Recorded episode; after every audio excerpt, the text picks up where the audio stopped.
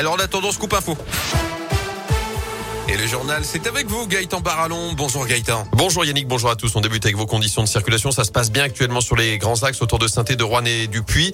Euh, simplement quelques ralentissements pour cause de travaux entre Pont-Salomon et Monistrol sur la RN88, surtout aussi dans le secteur euh, d'Y-Saint-Jean. Il y a quelques difficultés également sur le réseau secondaire, notamment euh, à hauteur du col de la République sur la départementale 1082 entre saint et Bourg-Argental. Soyez prudents et patients au volant. Notez justement ce drame ce matin en Haute-Loire. Un homme de 39 ans a perdu la vie dans une une sortie de route sur la RN88 à Saint-Paul-de-Tartas dans le sud du département. Les secours n'ont pas pu le réanimer. Selon le progrès, une enquête est ouverte. Elle a une ce lundi, Nordal Lelandais persiste. Il a redit ce matin aux assises de l'ICR qu'il reconnaissait tous les faits qui lui sont reprochés dans l'affaire Maëlys. En revanche, il nie tout mobile sexuel concernant la mort de la fillette à l'été 2017 à Pont-de-Beauvoisin. Le verdict est attendu à vendredi à Grenoble après trois semaines de procès. Lui sera jugé par défaut le djihadiste rouennais Rachid Kassim alors que le procès de l'attentat de Saint-Étienne du Rouvray s'ouvre aujourd'hui. Rachid Kassim, présumé mort depuis 2017 en Irak. Il est accusé d'être l'instigateur de cet assassinat du père Jacques Hamel. C'était en 2016. Le procès s'ouvre aujourd'hui devant la cour d'assises spéciale. Trois autres individus comparaîtront pendant quatre semaines pour association de malfaiteurs terroristes. Un chiffre à retenir également. Plus de 4 millions de Français pourraient perdre leur passe vaccinale d'ici demain, 15 février. À partir de cette date, la dose de rappel doit être réalisée au plus tard 4 mois au lieu de 7 après la fin du schéma vaccinal initial, sauf pour ceux qui ont été infectés entre-temps.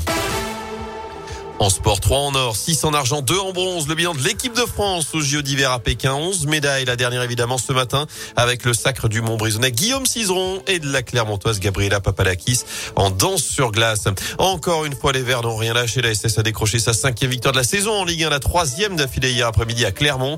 Succès de Buzyn grâce à Camara et Colo Zediac après avoir à nouveau été mené dans cette rencontre. Pour Pascal Duprast aussi, le caractère et l'état d'esprit qui ont fait la différence face aux Auvergnats. Comme cette équipe, elle ne connaît pas le renoncement. En tout cas, depuis que je suis à sa tête, euh, elle me satisfait dans ce domaine.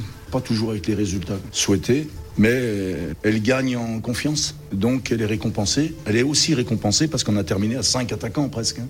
Donc on a pris les risques qu'il fallait et les joueurs se sont admirablement comportés parce qu'ils ont su faire la décision alors qu'en deuxième mi-temps on n'avait pas la maîtrise. Et les Verts, un événement, ne sont plus relégables désormais la première fois depuis 5 mois, 18e barragiste. 5 équipes se tiennent en seulement un point dans le bas du classement. Le prochain rendez-vous ce sera dimanche 15h face à Strasbourg dans le Chaudron. Enfin d'autres Stéphanois qui gagnent le duo Terre Noire, sacrée révélation masculine vendredi aux victoires de la musique. Les deux frères Et Raphaël Herrera seront justement sur la scène du festival Les Brumes à Sainte-Sigolène cet été. Ce sera vendredi 8 juillet, aux côtés d'un certain Christophe Mahé pour cette soirée d'ouverture. Les noms pour le samedi 9 juillet seront dévoilés dans quelques jours.